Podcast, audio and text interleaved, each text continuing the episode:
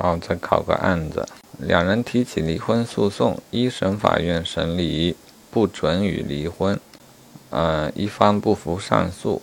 二审法院经审理认为应当离婚，并对财产分割与子女抚养一并作出判决。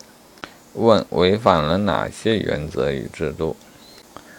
好，处分制度有没有违反？处分原则是否违反？好，解析认为子女抚养、财产分割啊，并非当事人的诉讼请求。二审法院直接做出了判决，啊，当然违反处分的原则。同时，因为当事人都没有提出该诉讼请求啊，也就不可能对此进行辩论，因此他也违反了辩论原则。啊，并且。关于子女分割啊，财产分割、子女抚养的问题，一审没审，二审直接给审终结了啊，因此也认为违反了两审终审制度。